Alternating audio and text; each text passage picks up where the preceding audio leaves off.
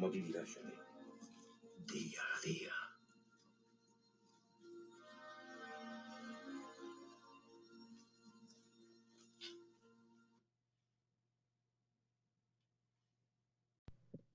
Hola, hola, ¿qué tal amigo? Soy Torcuato, THOR-número 4 en redes sociales e internet y hoy estás escuchando otro nuevo episodio de este podcast cortito que he denominado Torcuato día a día, como le dijo John Rambo al coronel Truman.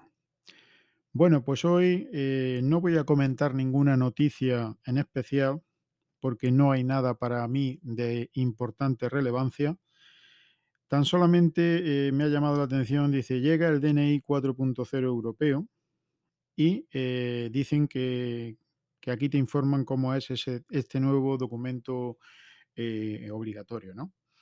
Bueno, pues no voy a pasar a comentar nada de esto porque aquí el auténtico especialista es mi amigo Alberto, papá friki, y seguro que nos habla en alguno de los podcasts que grabe en un futuro de este tema, ¿no? Creo que ya dijo algo en otro podcast anterior. Así que hoy de qué os voy a hablar? Pues hoy os voy a hablar de Herbie. ¿Quién es Herbie? Bueno, Herbie es mi pequeño cochecito que tengo yo, que es un Fiat 500 de un color así blanco crudo, precioso, y que le he denominado cariñosamente Herbie como el coche de las películas de Walt Disney, que era un Volkswagen, Volkswagen escarabajo muy parecido al 500 este, no es que sea eh, la misma línea, lógicamente, pero parecido por lo pequeñito que es. Y eh, cariñosamente, pues yo le llamo Herbie, ¿no? Eh, la verdad es que si le pusiera unas pegatinas en las puertas con el número 53, que era el número que llevaba Herbie en las competiciones que hacía en las películas de Walt Disney, pues prácticamente sería casi, casi idéntico, ¿no? En fin, bueno, pues cariñosamente este pequeño coche os voy a hablar de él.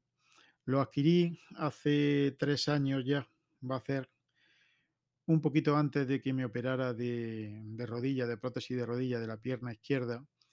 Y eh, fui a verlo, me encantó, pero pensé, lo voy a adquirir, eh, en vez de manual, lo voy a adquirir automático. ¿Por qué? Pues pensando en que esa operación de rodilla hubiera podido salir peor de lo que ha salido. No ha salido del todo mal, pero en fin, no me he quedado como a mí me hubiera gustado.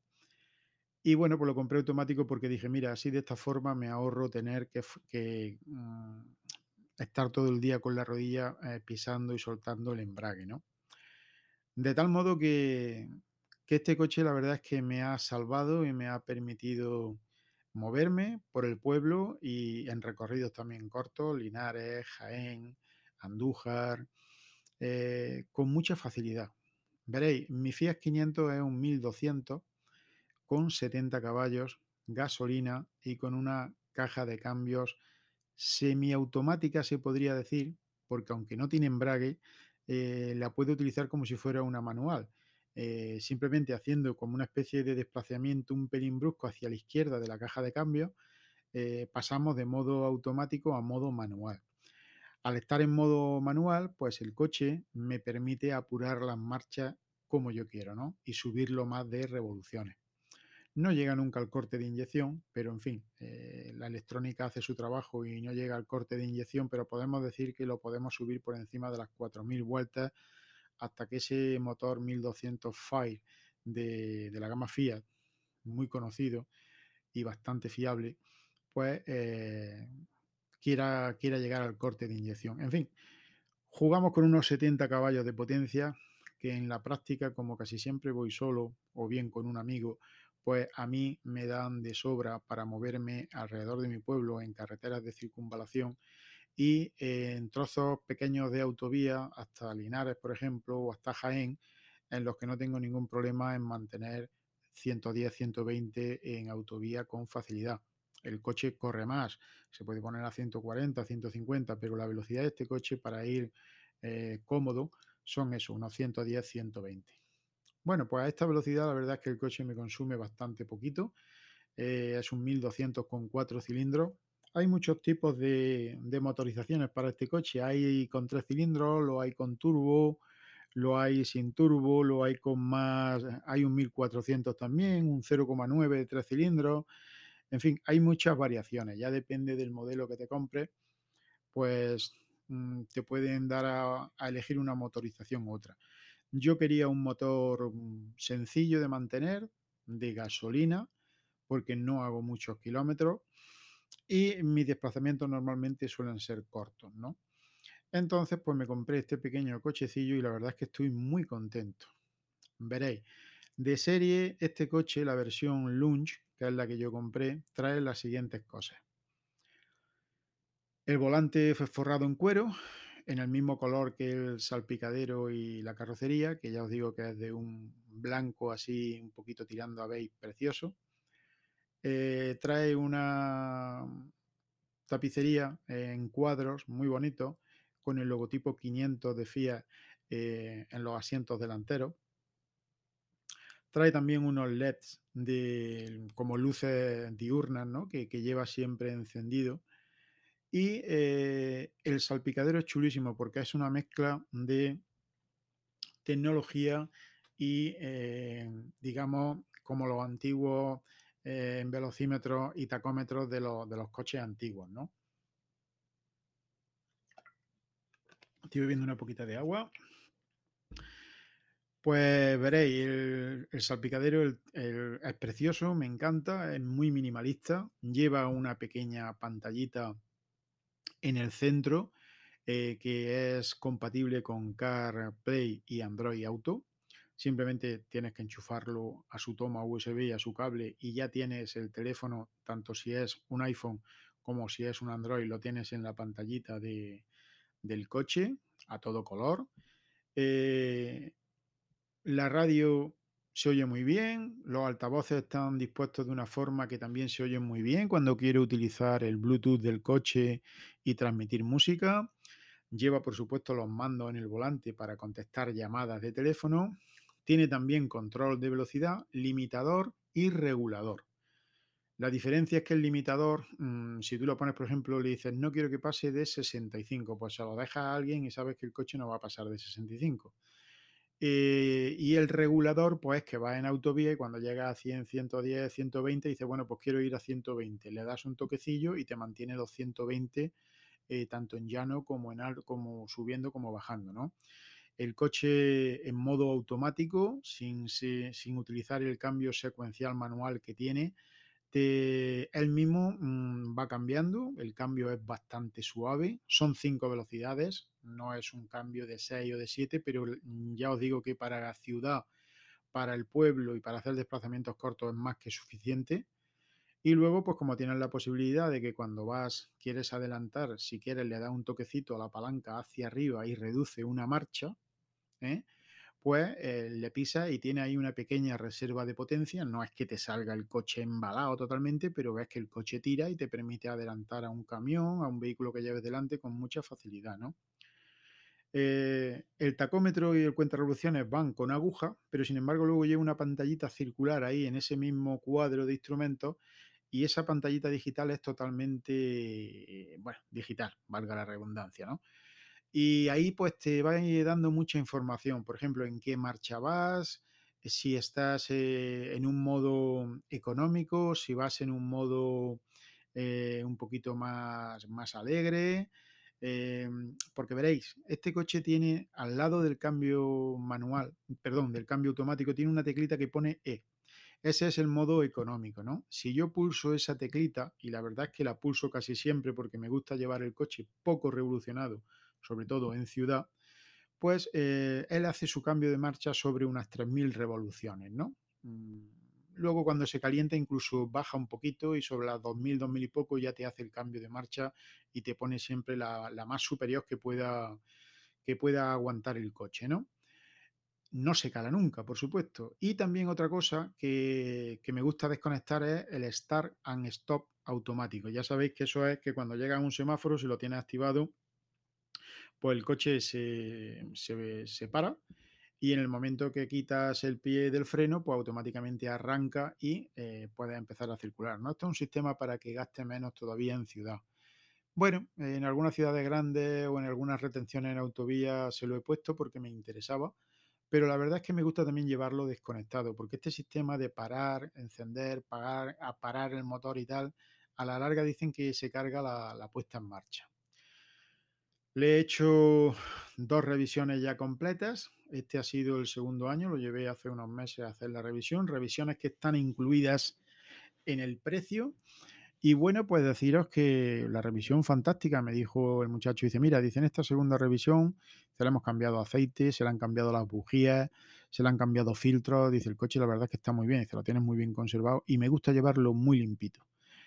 Eh, hoy, por ejemplo, me he levantado, he estado haciendo unas cosillas y antes de comer, de irme a casa, pues me he ido ahí a un lavado que hay automático aquí en mi pueblo y he empezado a tirarle una poquita de agua a presión por todos lados y como es tan pequeñito y además en ese color ahí blanco crudo, pues la verdad es que se me queda impecable nada más que con la presión de, del agua. Pero bueno, yo le echo un poquito de jabón primero para que se le despeguen un poquito todos los mosquitos y tal, y luego le pego otro chorreón con el agua a presión y se queda niquelado. Luego cojo una valletita y con la valletita pues ya me termino con un papel que hay allí, un rollo de papel que hay en la gasolinera, pues coge un poquito de papel y lo que hace es que eh, le limpio los cristales bien, le limpio las, las, las, manetas de abrir la puerta, ¿no? Porque son así en un color eh, como si fuera cromo, ¿no? Eh, le limpio algunos detalles de, de, la carrocería y tal, que son así también en cromo, emulando al antiguo 500. Y, la verdad es que me lo dejo impecable prácticamente en 5 o en 10 minutos que le eche. Luego tengo un aspirador de mano que lo tengo en casa y cuando voy a lavarlo, pues lo echo al maletero y le paso el aspirador en, los asientos de adelante y en los asientos de atrás. Y, la verdad es que el coche lo tengo impecable. Lo tengo de verdad, me gusta cuidarlo, disfruto echándole un poquito de agua. Antes tenía que tener cuidado porque eh, la misma agua a presión me desequilibraba un poco y, me, podía, me podía caer con la rodilla, pero bueno, eh, siempre he tenido a mi amigo Juan que me ha ayudado también a lavarlo cuando he estado así. Y ahora de aquí para adelante, pues me encanta a mí lavarlo, cuidarlo, sacarle brillo. Eh, le miro la presión cada dos o tres semanas, le miro la presión de los neumáticos, aunque lleva un chivato que te avisa si lleva algún neumático mal. Pero bueno, ya sabéis que para que no se te encienda el piloto, pues lo que tienes que hacer es, una vez que le tomes la presión a los cuatro neumáticos, haces, eh, te metes en la pantallita digital que trae el, coche, te metes en el menú, ajustes de vehículo, te vas a neumático y le dices que le dices set, le dices que guarde esa presión que le acabas de meter y así pues el coche sabe siempre que tiene que llevar una presión X, 2,5 vamos a poner por rueda y si baja de los 2,5, baja a lo mejor 200 300 gramos, pues el mismo coche te avisa, sale un pilotito en el cuadro de mando y te avisa y te dice que la presión ha bajado en alguno de los neumáticos. A mí no me ha saltado nunca ese indicador, pero en fin, soy también de esos que se leen el manual de cabo a rabo del coche y me sé todas las, todos los truquillos. Y la verdad es que es un coche que me encanta llevarlo, porque veréis, este coche hay muchas versiones. Hay una versión también que es la Abarth, y dentro de la línea Abarth, que es la deportiva, un momentito que beba agua. Dentro de la Abarth, que es la deportiva, pues tienes un 1416 válvulas turbo con 143 caballos que tiene que catapultar el coche a una velocidad exagerada y luego tiene incluso hasta, me parece que es un 2 litros turbo. Bueno, eso es, ya tiene que ser una bestialidad porque ya creo que coge 180 y tantos caballos y el coche pues debe de, debe de volar. Ya os digo que yo con este cambio automático que tiene, mi coche en la salida de los semáforos es muy rápido, muy, muy, muy rápido. Pero eh, no me decidí por una versión Abarth que me gusta, me gusta el look que tiene, me gusta la agresividad que tiene, pero hay una desventaja muy grande con los coches deportivos y como he tenido alguno, eh, pues no me, no me terminan de, de convencer, ¿no? La principal pega eh, cuando te compras una versión de estas deportivas es que eh, la suspensión pasa a ser una suspensión muy rígida, muy dura. ¿Qué pasa? Que mi pueblo está lleno de badenes, de calles más asfaltadas gracias a la excelente gestión que está haciendo el ayuntamiento socialista de mi pueblo. ¿eh? Y lo digo en tono irónico, que no quiero confundiros. Lo digo en tono irónico porque la verdad a mí me cae como una patada en la espinilla cada vez que tengo que coger el coche y darme una vuelta por el pueblo, ver la vergüenza de asfaltado que tenemos. Pero en fin, la gente se lo dice y la gente se queja, pero ellos siguen sin hacer caso. Luego cuando lleguen las elecciones echarán cuatro baches y pintarán cuatro pasos de peatones que no los tienen pintados en absoluto y dirán que ellos lo llevan muy bien. Pero en fin, a lo que voy. Eh, si yo cojo y me compro un modelo más deportivo con una suspensión más rígida y con un perfil de neumático sobre todo eh, más bajo, perfil por ejemplo 50 o 55, cada vez que yo cogiera el coche aquí en el pueblo sería una auténtica, una auténtica un auténtico suplicio, ¿no? Pasar por un bache o algo. Sin embargo, este coche, al tener una suspensión normal, pues tiene unos muelles que permiten eh, bachear o pasar ese bache con mucha más suavidad, ¿no? Del mismo modo, el neumático, al ser un poquito más alto de perfil, me parece que el mío tiene un perfil 65, ¿eh? pues bueno, ese perfil ya lo que hace es que sube un poquito también la carrocería del coche y al coger cualquier bache, pues sabéis siempre que si el neumático tiene un perfil más alto, pues es más difícil que notéis el bache. Si el perfil es muy bajo, podéis pegar un llantazo y cargaros la llanta del coche. Bueno, pues todo esto mirado un poco en conjunto, al final pues me llevó a decidirme por esta versión. Me hubiera gustado que en vez de 70 caballos hubiera tenido 85, por ejemplo, pero como no lo había, digo, bueno, pues hay que conformarse. Y la verdad es que estoy muy contento con él. Me lleva a todos lados para lo que yo tengo, para lo que yo hago. El impuesto de circulación de vehículos que, pago en el pueblo es económico, 60 y tantos euros, 62, 63 euros, aunque tenemos los impuestos más caros eh, de, toda la, de toda la provincia de Jaén con este ayuntamiento socialista. Y, bueno, pues muy contento con él. Luego, mm, como yo tengo una plaza de garaje justo debajo del piso donde vivo, con una puerta automática, pues yo prácticamente el coche no lo dejo en la calle nunca. O sea, mi coche no pasa calor, no pasa frío y duerme en cochera. ¿Qué pasa? Pues que el coche, la pintura, el interior, los plásticos, todo se mantiene muy bien cuando al coche le quitas calor, le quitas horas de sol, sobre todo ahora en la siesta, o le quitas mucho frío, sobre todo luego cuando llega el invierno. Eh, muy contento con la casa Fiat, el precio, la verdad es que estuvo bastante bien. Lo que pasa que, bueno, mm, había una oferta que era muy económica. Estaba sobre unos 9.000. A mí me costó un poquito más porque eh, elegí el cambio automático y el, acabado lunch que traía pues los extras que os he dicho, ¿no? La pantallita en color, con el Android Auto y el CarPlay, el limitador de velocidad, en fin. Eh, traía bastantes más cosillas. Lleva también pues su cierre cierre por llave, o sea, su que le das a la llave y se cierra y se abre el coche automáticamente. Cierre centralizado con mando a distancia, se llama el tema. Y luego también trae otro pequeño extra en el techo, que es un techo. El techo es, es como un gran cristal oscuro, pero mm, cuando te montas tiene una cortinilla y esa cortinilla, si la quieres quitar, pues te deja entrar bastante luminosidad, pero no da calor y si pones la cortinilla pues se queda del mismo color que el, resto del habitáculo, que es así en un beige oscuro y la verdad es que por dentro está muy muy muy bonito. No es un coche para que en la parte de atrás hagamos viajes largos, pero puedo decir que yo tengo amigos bastante, bastante grandes y como toda la vida de Dios, mm, si tenemos que apañarnos y subir, por ejemplo, a Santa Elena o ir a Vilche o bajar a Guarromán o ir a Linares o incluso a Jaén, pues simplemente lo que tienes que hacer es que eh, el asiento del conductor o del pasajero, depende de dónde se siente la persona que va a ir atrás, pues simplemente lo echas un poquito para adelante. Hombre, no te va a permitir ir con una comodidad pues como en un monovolumen o como en un sub, pero echando un poquito adelante el asiento, ¿eh? pues ya en la parte de atrás una o dos personas pueden ir un poquito de tiempo, ¿eh? no pasa nada.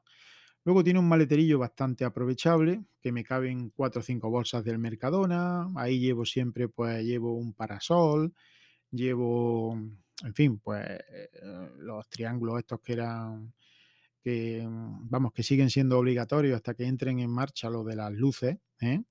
que creo que nos van a hacer una jugada con eso de las luces, porque ya hay gente comprando luces y ahora van, va a ser una luz especial que necesita posicionamiento por GPS y, bueno, pues muy contento con el coche. La verdad es que muy, muy, muy contento. Luego, otra ventaja que tengo al tener un coche pequeño es que a la hora de aparcar aunque en mi pueblo no hay problemas de aparcamiento, pero si llego a cualquier sitio y tengo problemas de aparcamiento, pues mi coche al ser más pequeñito, pues lo puedo aparcar con mucha más facilidad. Y también a la hora de sacarlo de la cochera, tengo una, una rampa bastante empinada, que tiene bastantes, bastantes grados de inclinación hacia arriba, y eh, con Herbie pues salgo prácticamente sin hacer ninguna maniobra. Vamos, salgo que parezco que soy el loco de los coches de carrera. La gente cuando me ve salir y entrar dice, madre mía, pero qué rápido sale y qué, y bien entra Torcuato.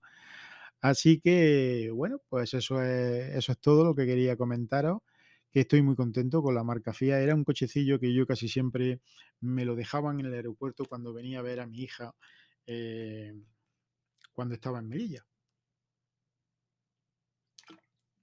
Lo he traído muchas, muchas veces y la verdad es que me gustaba traerlo porque es sorprendentemente amplio en las dos plazas delanteras. Muy, muy amplio. Y los asientos están colocados muy altos, con lo cual al abrir la puerta del coche, que también abre bastante porque es solo un dos puertas, al abrir la puerta del coche mm, te montas con una facilidad enorme y no es un coche bajo. Por poneros un ejemplo, he tenido coches que cuando me he ido a montar, por ejemplo, tuve un X1, un BMW X1 que ya vendí, y era tremendamente bajo. O sea, abrías la puerta del coche, te sentabas bajo y cuando subías las piernas seguías estando bajo. Este no. Este tiene unos asientos, además los asientos delante son muy grandes, son muy grandotes. Y aunque no te recogen mucho el cuerpo, pero tienen un mullido y tienen una tela muy agradable. Es como una especie de tela así a cuadritos que imita un poco a, a la tela vaquera que se limpia muy bien, si le cae cualquier manchilla le das con una poquilla de agua y jabón y se le quita todo. Y eh, la verdad es que voy muy cómodo en ese coche. De hecho, me he acostumbrado a llevarlo y estoy súper contento.